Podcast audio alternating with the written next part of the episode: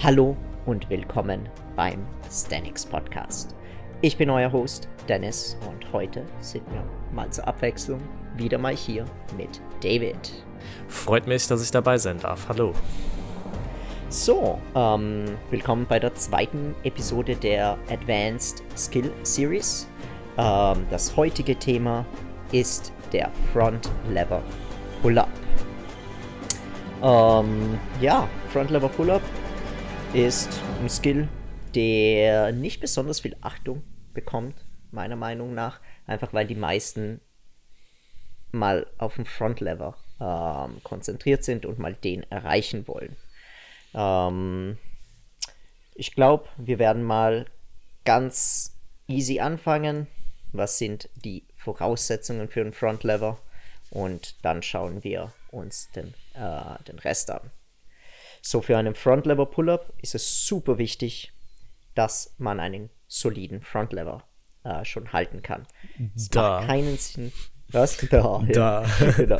da. Es macht keinen Sinn, dass ich den Front Lever Pull-Up lerne, ähm, also mindestens in der vollen Version natürlich, bis ich nicht wirklich auf jeden Fall mal 8 Sekunden, meistens habe ich gern 10 Sekunden im Front Lever halten kann, weil die Form muss da sein, man muss stabil bleiben können und man muss nicht einknicken. Sonst kann einer sich vielleicht hochziehen, aber knickt gleich danach ein und da braucht man eben einfach eine bestimmte Hold Time.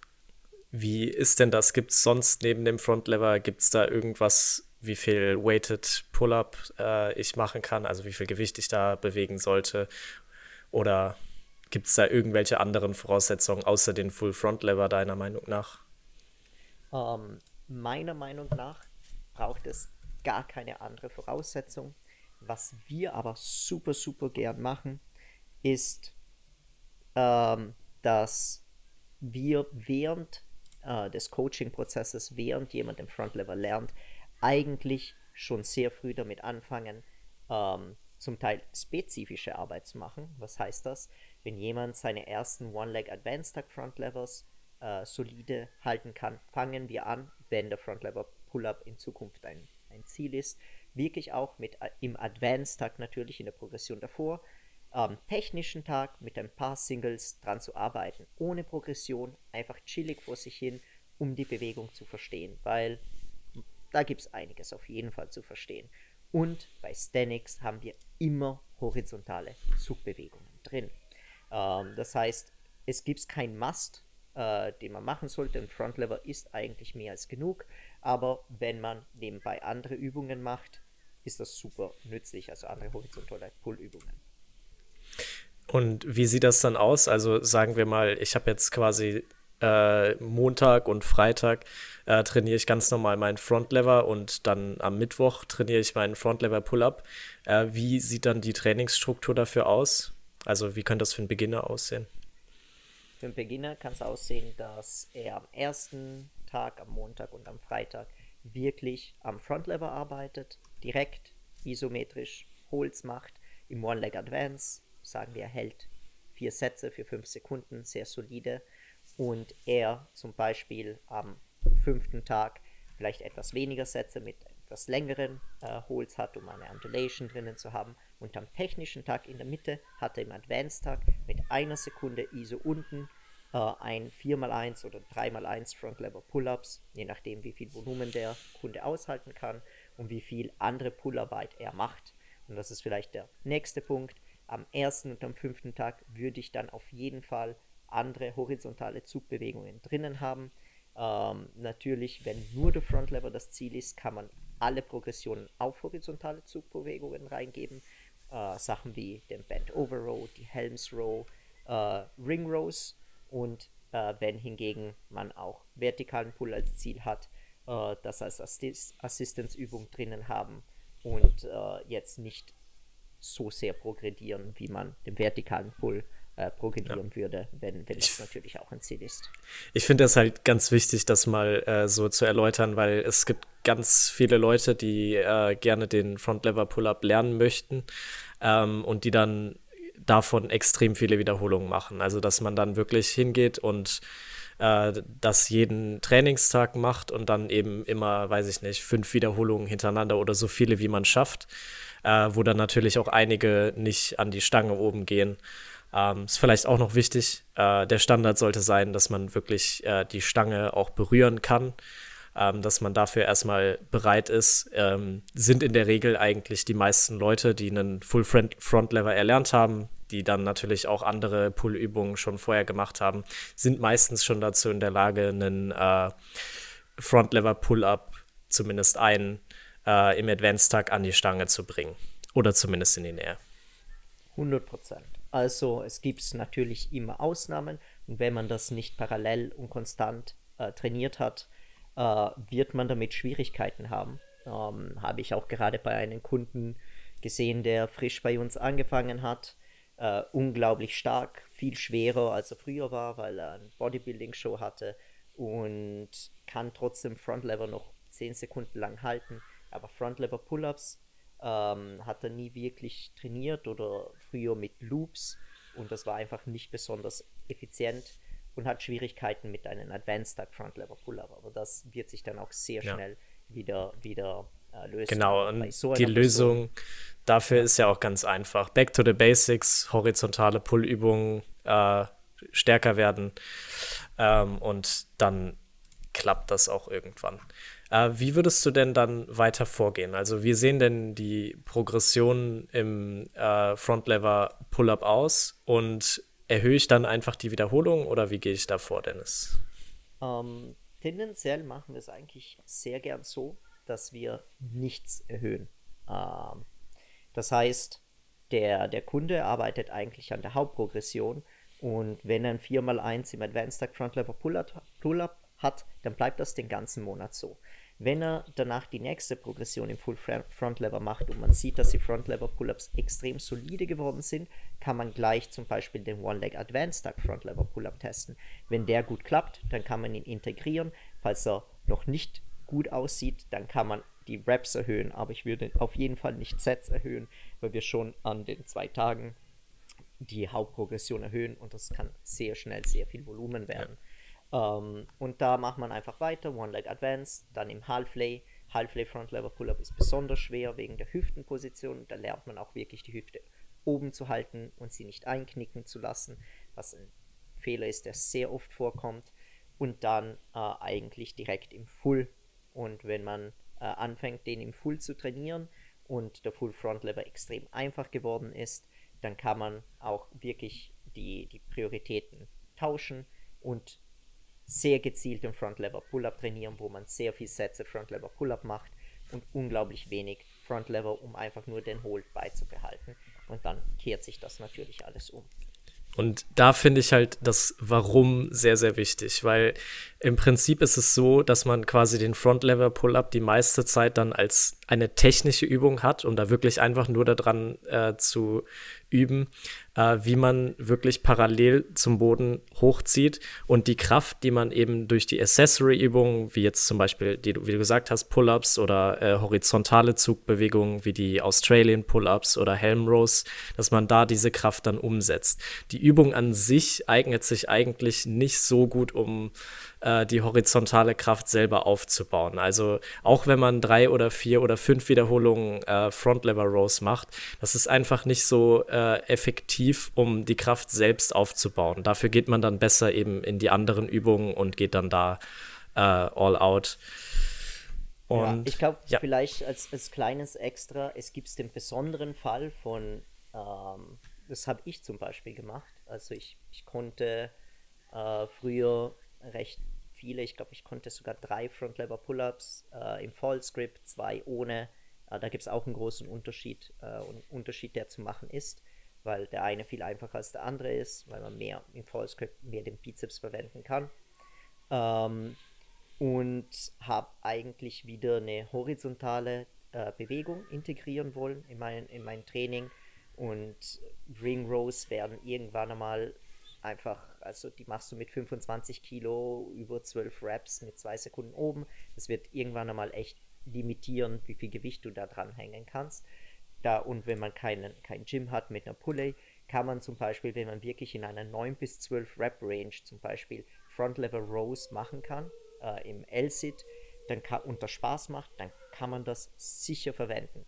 Wird wahrscheinlich nicht so schön die Muskel treffen, wie man es mit einer Pulle machen kann, aber ähm, es funktioniert und wenn es Spaß macht, äh, hilft es auch das Wiederintegrieren dieser Bewegungen vielleicht in Zukunft, äh, wenn man sich danach wieder mehr darauf fokussiert. Äh, macht es ein, vielleicht ein klein bisschen einfacher. Jo, ja. so als kleiner Exkurs. Äh, wie man sieht, es hängt wirklich, man, wir schmeißen nicht Übungen zufällig rein. Alles mhm. hat einen Sinn und einen Grund und eine bestimmte Phase und ist nicht einfach nur dort, weil einfach, weil ja, ja am Ende 4x10 Front Lever Rows. Weil. Also nochmal eine kurze Zusammenfassung davon. Ähm, die Progression ist im Prinzip Advanced Tuck, One Leg Advanced Tuck, dann Half Lay und dann Full. Ähm, der Grund, warum man nur die Advanced Tuck Progression macht, ist, weil man sonst quasi nicht hoch genug ziehen kann an die Stange. Ne? Also wenn man einen One Leg Tuck macht, dann haut man sich das Knie an die Stange. Ähm, das vielleicht nur dazu gesagt. Ähm, dann trainiert man sehr technisch, macht Singles, trainiert vielleicht sogar nebenbei noch den Front Lever, dass man nicht zu geringes äh, Volumen im Front Lever hat. Achtet sehr darauf, dass man äh, nicht die Hüfte äh, absinkt oder mit protrahierten Schultern äh, zu stark zieht. Also dass man halt möglichst parallel zieht ähm, und ergänzt das Ganze durch horizontale Pullbewegungen, wie zum Beispiel die Australian Pull-ups, Ham Rows, Bend Over Row, solche Sachen. Genau. Fehlt eigentlich nur noch, ja. wie lange dauert das denn, wenn ich jetzt meinen Full Front Lever habe? Ähm, um. Ähm, wie, mit was kann ich rechnen? Dauert das drei bis fünf Jahre wie ein Planche, also ungefähr? Oder äh, ist das eher so was kürzer? Ich glaube, ähm, da ist sehr wichtig, eine Unterscheidung zu machen, ob jemand eher der Typ ist, dass der wirklich sehr explosiv ziehen kann oder nicht. Ähm, weil jemand, der allgemein super stark in Muscle-Ups ist und sich explosiv hochziehen kann, bei dem wird es null Zeit dauern. Also man kann wirklich mit Monate rechnen. Wenn ich einen Full Front Lever habe, der extrem solide ist, ich schon etwas für einen Front Lever Pull-Up gemacht habe, ähm, währenddessen immer nebenbei und ich danach als Priorität setze und wirklich hart dran arbeite, dann habe ich innerhalb von einigen Monaten äh, einen Front Lever Pull-Up. Wenn ich, also wenn ich explosiv bin, sonst kann es vielleicht acht Monate, ein Jahr dauern. Wenn ich nie dran gearbeitet habe oder weiter nur ein paar Sätze die Woche macht, dann kann es natürlich auch ein Jahr dauern, aber dann kriegt man ihn so als kleines Extra nebenbei. War auch bei einem unserer Kunden der Fall, der eigentlich am Victorian arbeiten wollte und der hat das so als Zucker nach einem Jahr einfach bekommen. Weil ja. mit vier Sätze die Woche. Wie immer. Es äh, kommt extrem drauf an, äh, was die, äh, was deine Base ist, also was deine Grundvoraussetzung ist, wie stark du äh, dann vorher schon im Frontlever bist. Also wenn man vorher zum Beispiel schon 20 Sekunden Frontlever hatte ähm, und äh, auch extrem stark im Pull-up ist und äh, vielleicht schon einige Muscle-Ups gemacht hat, wird es natürlich schneller gehen. Ähm, und einigen fällt es auch sehr, sehr schwer, ähm, den komplett retrahiert hochzuziehen oder dann rutscht die Hüfte da ein bisschen weg. Das ist halt immer alles sehr, sehr individuell. Also es gibt Leute, die, denen liegt die Bewegung einfach und die lernen es dann einfach schnell, weil, ne, wie du gesagt hast, explosives Ziehen liegt denen einfach. Vielleicht haben die noch günstige äh, Muskelansätze dafür. Und da geht es dann zügig, aber grundsätzlich ist es halt so im Bereich Monate bis ein Jahr irgendwo, äh, wenn man dann seine, seinen soliden Frontlever hat und dann wirklich sagt, ich setze jetzt meinen Fokus auch darauf, das einige Male die Woche zu trainieren und äh, die horizontalen Zugbewegungen dazu zu nehmen. Absolut. Also vielleicht ein paar technische Nuancen, die du angesprochen hast. Äh, tendenziell gleiche Regeln wie im Frontlever. Die Schulterblätter müssen jetzt nicht retrahiert sein, sondern eine relativ neutrale Position, leicht deprimiert, die sich einfach gut anfühlt. Bei einigen Menschen, die müssen aktiv die Schulterblätter zusammenziehen, um wirklich in dieser Position zu bleiben, sonst fallen sie automatisch raus. Super individuell. Ähm, und die Hüfte darf nicht absinken und man darf sich keinen Schwung mit der Hüfte nehmen. Das hat äh, David eh schon gesagt. Was wichtig ist, ähm, wir erlauben es eben die Schulterblätter so kurz äh, in den Stre dass man kurz in einen leichten Stretch in die Protraktion rutscht. Das erlaubt unsere Muskeln nicht von einer komplett verkürzten Position zu starten. Wir können viel, äh, wir können den Stretch-Reflex ausnutzen, wir können viel besser hochfliegen und es sieht auch trotzdem sehr elegant aus und man versucht wirklich parallel zum Boden hochzuziehen. Äh, oft gibt es die Tendenz, dass man die Brust zur Stange hinzieht oder die Hüfte äh, zu stark zur Stange hinzieht und dann zieht man sich nicht gerade hoch. Und ähm, jo. Ja. Ja, äh, Fallscript, kein Fallscript, großer Unterschied, haben wir auch schon genannt. Genau, einfach weil aus einem Fallscript hat man einen viel geringeren äh, Weg, also die Distanz zur Stange ist einfach nicht so groß ähm, und man kriegt auf jeden Fall auch den äh, Bizeps äh, deutlich besser aktiviert. Ähm, ja, das sind eigentlich so die zwei Hauptgründe. Eine Sache noch, ähm, die Hüfte neigt dabei auch stark oft zu piken. Ähm, das wäre natürlich eine Kompensation, die wir versuchen zu vermeiden. Aber ich glaube, das meinst du auch mit Hüfte absinken. Ähm, genau. Nur um sich das nochmal besser äh, vorstellen zu können. Die Hüfte sollte natürlich gerade sein, ähm, aber viele Leute holen eben damit erstmal ein bisschen Schwung von unten. Mhm. Ja. Genau. Ähm, letzte Sache vielleicht. Jetzt habe ich meinen Front Lever Pull-Up gelernt. Äh, was man jetzt zum Beispiel machen kann, ist wirklich an Top Holes arbeiten. Zum Beispiel wie dem Advanced Duck oder One-Leg Advanced Duck, je nachdem wie stark unser Athlet ist, wo er wirklich die obere Position des Front Levers, das heißt ähm, Hüfte bei der Stange, trainiert und dann vielleicht in der halben Range of Motion von oben ähm, arbeitet, da durchzuziehen, um zum Beispiel langsame Front Lever Pull-Ups zu machen, wo sich hochzieht oder dass er oben stehen bleiben kann. Das ist super fancy Stuff, das ist super advanced. Ähm, und das kann man erst integrieren, wenn man schon einige Front Lever Pull-Ups kann. Also, du keine drei Front Lever Pull-Ups kannst, würde ich das eigentlich weglassen. Das ist eine relativ extreme äh, Position. Ich weiß, ich habe es viel früher gelernt ähm, aber habe auch nie wirklich ziehen können und danach direkt oben halten. Ich musste oder oben direkt reingehen, halten, dann runtergehen und konnte mich wieder hochziehen. Äh, aber sich hochziehen und dann oben halten in der maximal verkürzten Position, das ist ein Wahnsinn. Also das ist wirklich schwierig. Ja. Genau, und äh, da kann man dann genauso vorgehen, wenn man dann einen Front Lever Pull-Up kann. Ähm, ja. Dann kann man eben probieren, einen zweiten Rap äh, einzubauen, vollen Fokus darauf setzen und eben dann in Ergänzung dazu die Top-Holes äh, zum Beispiel, wie du gesagt hast. Das Prinzip bleibt eigentlich das gleiche, ähm, nur sind dann halt natürlich die Zeitspannen, äh, in denen man das lernt, sehr viel weiter noch auseinander. Also je fortgeschrittener man ist, äh, desto länger braucht es dann eben auch, um die kleinen, um kleinere Fortschritte dann noch zu erzielen. Und da muss man dann wirklich äh, Geduld mitbringen. Yes. Fantastisch. Ja. Ich glaube, das war's mit der Front Lever Pull-Up. Kurz und knackig zusammengefasst. Absolut.